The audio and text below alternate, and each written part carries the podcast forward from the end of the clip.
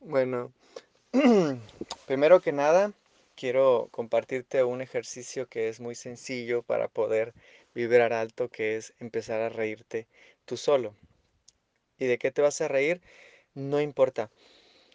El doctor Kataria, el creador del yoga de la risa, descubrió que no hay diferencia para el cuerpo, no hay diferencia para nuestras muchas partes del cuerpo que segregan endorfinas, dopamina, oxitocina y las demás, los demás químicos de la felicidad. No hay diferencia cuando sonríes de forma fingida a cuando ríes de forma natural.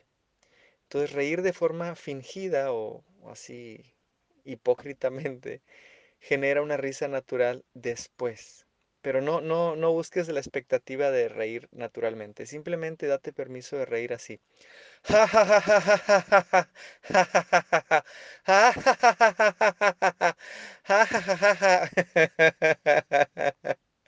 Y luego ya, y luego ya sigue la risa natural, ¿ok? Y algo que dijo el doctor Kataria que me encanta es que el cambio de actitud surge de una práctica consistente. Si tienes cara de nalga, si eres de esas personas que están serios, serios como una nalga, porque las nalgas son serias, si eres cara de nalga, simplemente date permiso de fingir la risa, por supuesto a solas, si es que te da vergüenza todavía, y luego verás que sale naturalmente. Porque el cambio de actitud se logra con una práctica consistente. Y así aplica para todo. Cuando queremos más, no sé, más ser más responsable, pues con la práctica. Si quiero ser más honesto, con la práctica. Si quiero tener más paz, con la práctica. Si quiero estar presente, con la práctica. Todo es práctica, práctica consistente. Bueno, ese es el primer tip. El segundo tip son tres tips el día de hoy para vibrar alto. Vibrar alto tiene que ver con soltar la resistencia.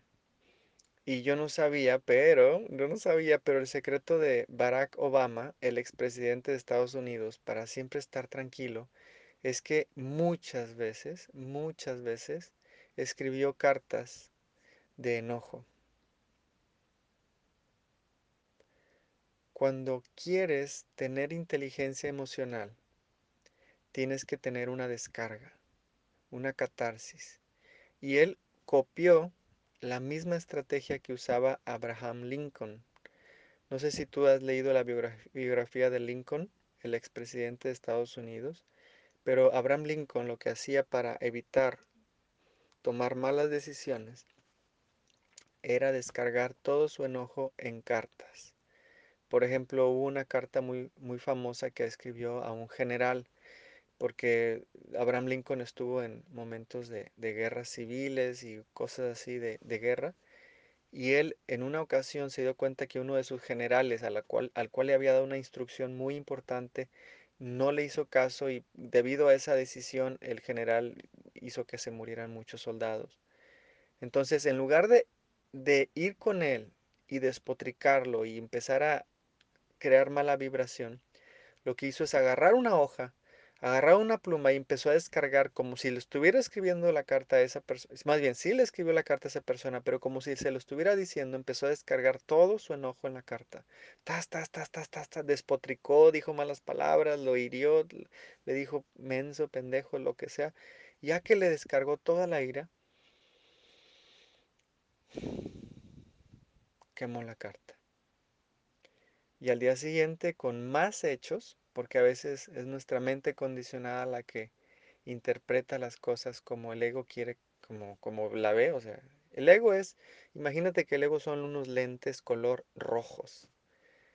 Imagínate que todo lo que ves, todo lo que percibes, crees que está rojo. Pero no es que la vida sea roja, es que tus lentes están rojos. Cuando des, potricas en una carta y sacas toda la furia, lo que haces es quitarte los lentes y cuando quemas la carta, vuelves a abrir los ojos y te das cuenta de que no era rojo. Es como es y es como no es. Vuelves a ver la vida tal cual es cuando descargas tu ira. en un ejercicio como el de escribir una carta. Y hay un proceso todavía más, eh, pues más, este, más profundo en el cual puedes escribirle carta a, destinas el nombre a alguien, esa carta, y luego pones enojo. Estoy enojado contigo por esto y por esto y por esto. Y ya que terminas del enojo pones tristeza. Y estoy triste contigo por esto y por esto y por esto. Y luego miedo. Estoy en mucho miedo por esto y por esto y por esto. Y luego por último, gratitud. Y ya después de que segregas el enojo, el miedo y la tristeza, es natural que venga la gratitud. Gracias porque gracias a este evento, gracias a tu actitud, gracias a tu comportamiento, hoy elijo tal y tal cosa. Elijo hacerme responsable, elijo aprender, elijo ir a tal curso, ir a terapia, lo que sea, ir al doctor, etcétera, etcétera, etcétera. Y puedes escribir la carta a tu enfermedad, a tu deuda económica, no necesitan ser a personas.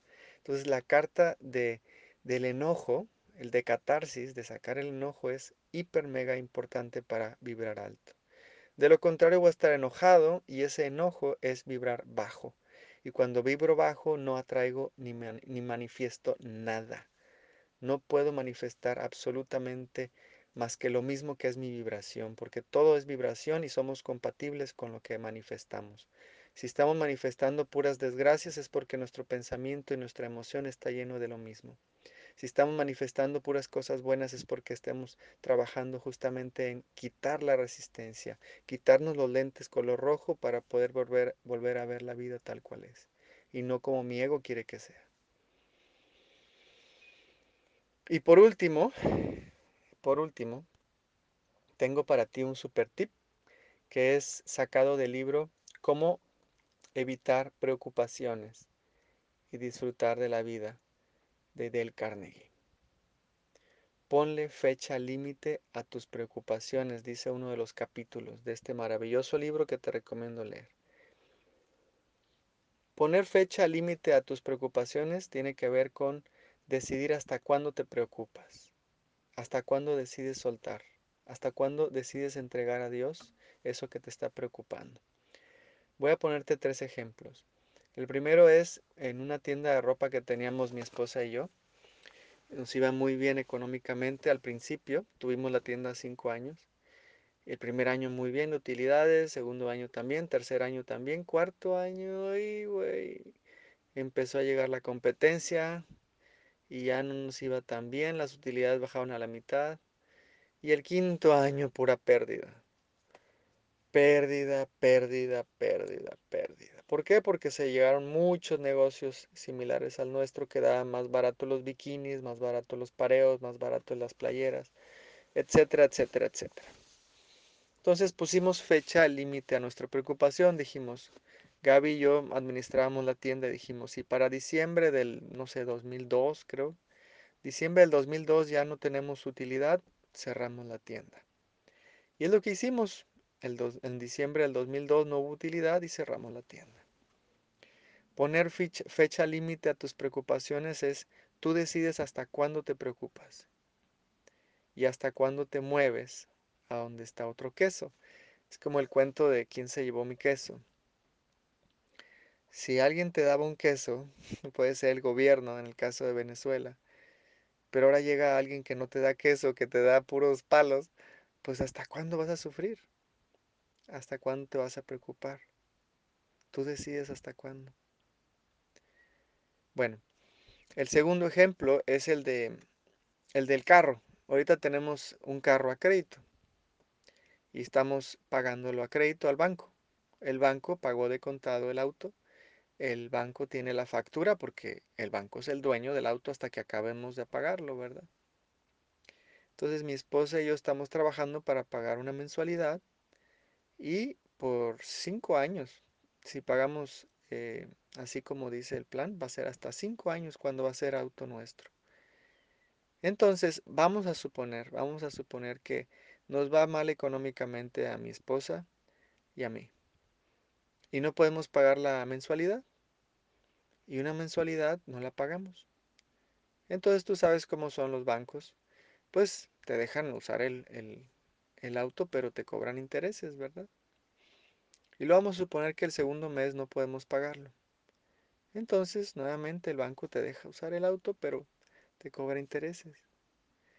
Entonces vamos a pensar que el tercer mes ya no, no podemos pagarlo y decimos, decidimos, porque pusimos fecha límite a nuestra preocupación y pusimos la límite de que si no podemos pagar el auto en tres meses, porque no tenemos trabajo o lo que sea, pues lo regresamos al banco y nos manejamos en camión.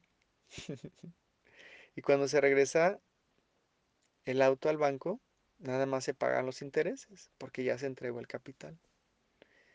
Entonces, ese sería otro ejemplo. Y el último ejemplo es más cañón, más fuerte. Cuando mi papá este, estaba muriendo, em, yo ayudé un poquito, nada más un poquito, porque la, la, friega la tuvieron las, las dos enfermeras que lo cuidaron. Y me hablaban y me decían, tu papá está muy malo, tu papá está muy malo tu papá está muy malo y yo, ay, ¿qué puedo hacer? Yo les mandaba pues dinero, les mandaba lo que me pedían, la sonda, todo lo que me iban pidiendo. Pero yo estaba en Vallarta y él estaba en Musquis, en Coahuila, pues a 18 horas de distancia, en carro. Y en avión pues estaba como a 6 horas, porque tenía que transbordar. Entonces yo no pude estar en, en el, en el momento en el que mi papá murió y yo me sentía culpable. Entonces, ¿qué hice?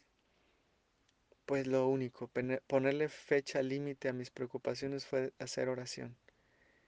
Y fue mágico, la oración la hice junto a mi esposa y empezamos a rezar un Padre Nuestro. Y, y, me hablaban y me hablaban, me decían, tu papá está muy grave, ya vente, neto, ya vente. Y yo no podía viajar en ese momento, pero sí podía mandar oración. Y empecé a hacer oración y en el momento exacto cuando dice, hágase tu voluntad y no la mía, en ese momento sentí paz. Sentí que ya le había entregado a Dios a mi papá, porque no estaba en mis manos su salud.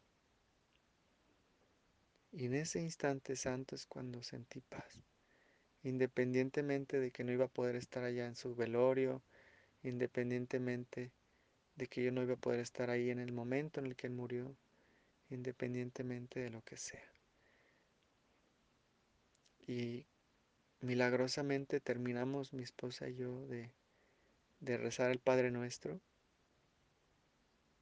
y nos habla mi, mi prima Tere y nos dice, Neto, tu papá acaba de morir. Y yo me abrazo con Gaby y nos damos cuenta de que nada está en mis manos. Nada. Lo único que está en mis manos es soltar. Soltar este engañoso programa que me hace creer que yo tengo el control.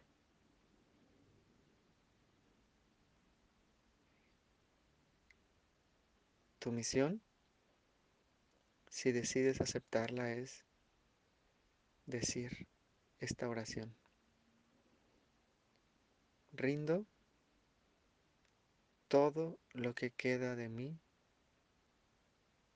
a Dios. Rindo todo lo que queda de mí a Dios.